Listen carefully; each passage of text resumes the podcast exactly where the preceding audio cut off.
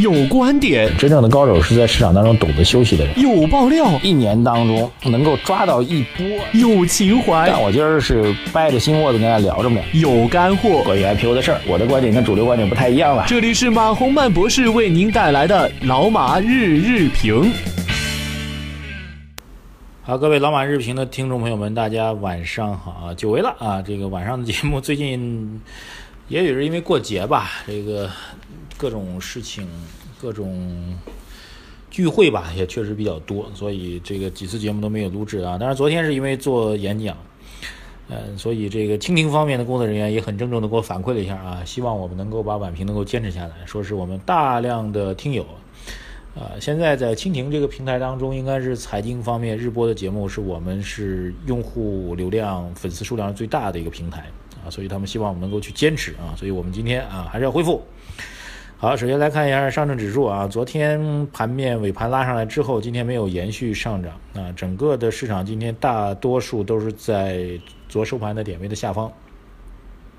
呃，在相对的低位吧，一根阴线。还有阴线呢，基本上也就是站到了昨天的阳线的一半的位置啊。当然，昨天的阳线还没有站到前天那根大阴线的一半的位置。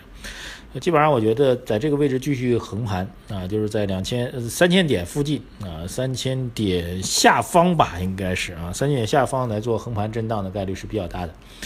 呃，因为更重要的是，马上两天就要放长假了，所以在这两天当中，期待大资金能够有所有所动作是很难的。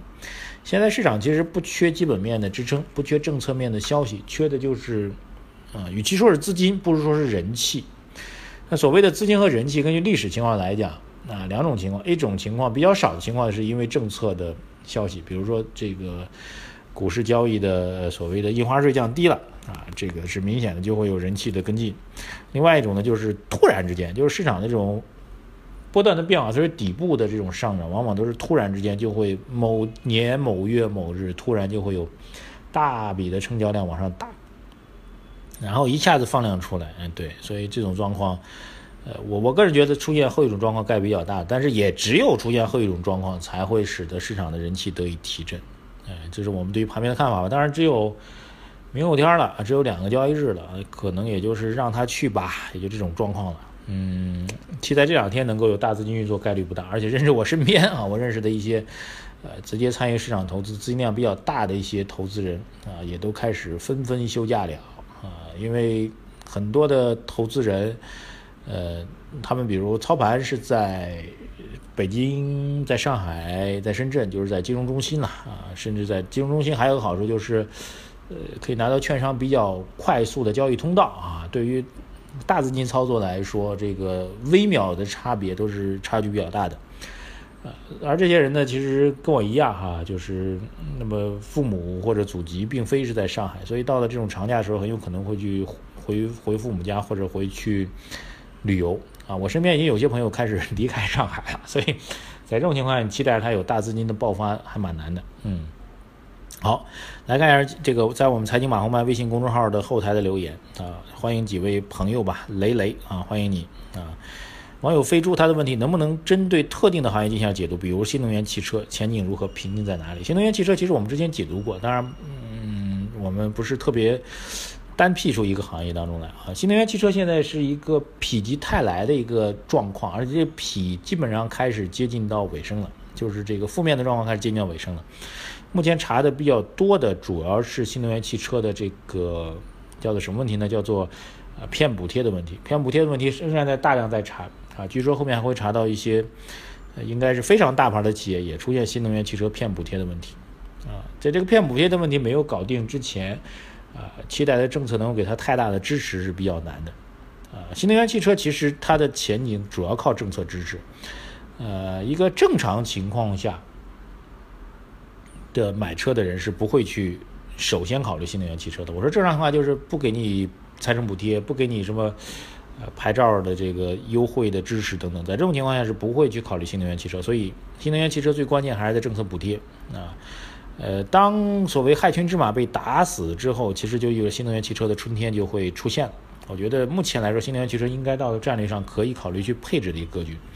因为坏人正在被抓嘛。坏人都被抓完了，那可能好人就会占便宜了，大概这样一种状况。网友李博他说马马老师好，股票推荐在哪个子目录？是在微信公众号的第二条，就那个一家之言啊，一家之言里面是我们两位九零后的股神来为大家推的股票。网友流氓兔泽让，嗯，天平，刘贺，山里娃，今天的早盘的更新晚了一点，因为遇到一点点技术问题，所以晚了一点，我们推的晚了一点，所以很多朋友在问啊，感谢各位的支持。网友 Jackie。J A C K Y，他说：“马博士您好，一直收听您的节目，想咨询一下股票邀约收购之前价格已经炒到了三到四倍，邀约收购之后可能注入新资产，那么收购后股价通常会有什么样的走势？是否和注入资产有关？啊，当然有关系了。呃，按照中国股市的特点啊，我首先讲一个基本原则吧，就是所有的题材炒作，你最后终归还是要回到业绩层面。”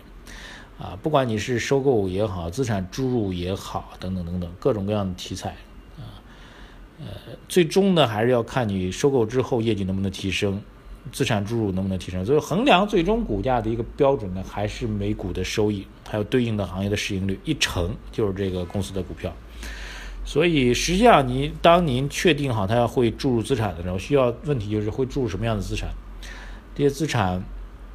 会给公司的每股的业绩带来多大的帮助？然后它的行业有没有发生变化？如果行业发生变化，比如从 A 行业调到 B 行业了，那么 A、B 两个行业的估值是不一样的。这样同样，比如是每股五毛钱的收益，那么它的给的市场的合理价格就不一样。所以考虑到这些因素之后，其实您大体上可以估算出来，所谓新资产的注入，所谓并购的概念，我们应该给它的估值带来什么样的评估？那么这是第一个标准。第二一个问题呢，就是。中国的这种所谓的上市公司利好消息，不管是并购啊，还是收购资产，往往在消息出来之前，股价已经被恶炒了。大多数情况下，反而是恶炒的价格已经远超了估值了，导致的结果就是真正的利好消息出来啊，比如真的是并购了，真的是资产注入了，真的是大股东变更了，等等等等，真的是财政补贴了，然后股价是下跌的。就是很多公司，越来越多的公司，特别在弱势当中，在弱势当中。很大多数的公司在停牌之后复牌，哪怕公布了利好消息，由于停牌之前是爆炒的，股价也是下跌的。而且停牌时间很长，停牌时间很长的话，有很多的不确定性因素。所以我个人觉得，如果从投机的角度来讲，您哪怕知道它有可能会停牌的话，您不妨在投机停牌之前，呃，价格如果被爆炒了，不妨先出来啊，这是我个人的一个建议。因为大多数其实复牌之后效果是不太好的。其乐无穷啊！网友他说，股市应该是经济的晴雨表，为什么如今的 A 股都滞后于经济的表现？主要人气问题啊，主要是人气的问题。就是一般来说，股市经济晴雨表，但是真正要体现晴雨表，其实所有的问题、基本面的问题、政策面的问题、资金面的问题啊，都要考虑进去。嗯，网友的问题，周二你他说今天是怎么的？两边都没有内容啊，今天还没有更新，今天没有发消息，两个神童呢？对，今天推的晚了啊，谢谢大家，抱歉啊，非常抱歉。呃，网友肯他说马老师最近有些漫不经心了啊，用的我自己那个慢，对不起啊，也不播出了，还是要播出的啊。网友 P A N Y P 他说工业数字这么好，但是股市没有反应甚至下跌，是因为这些数字被预期到了吗？还是因为数字没有发酵？没有预期到啊，我了解情况没有被预期到，那么应该是数字的效应被低估了。网友西鱼欢迎你，网友 R U S S E R 欢迎你，网友加欢迎 I C A C 啊欢迎你。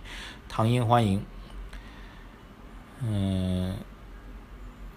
好，贺贺情之约，他能不能解释下金亚科技的情况？新手盼回复。那我们个股一般是不太推的。现在有很多网友留言让我说解读一下 CDS 的东西。CDS 是一个蛮金融的一个东西啊，它其实是一个比较复杂的一个金融衍生品。呃，其实有已经有很多人解读了。目前总体上对 CDS 的解读呢是偏利空的啊，认为呢，由于 CDS 推出呢，一些金融机构可以通过利空来做空来赚钱了。那我觉得对中国的金融创新呢，第一各位我就不用过度夸大啊，中国金融创新没有想象那么快。呃，以前我们真正可以在股指上当中赚做做做空的人谁呢？是股指期货，对吧？各位都清楚。然后股灾之后就把它给阉割掉了，哼，股指期货现在基本上已经被废掉了。对，所以为了维护市场稳定，什么金融创新都可以瞎扯淡的，所以各位放心啊。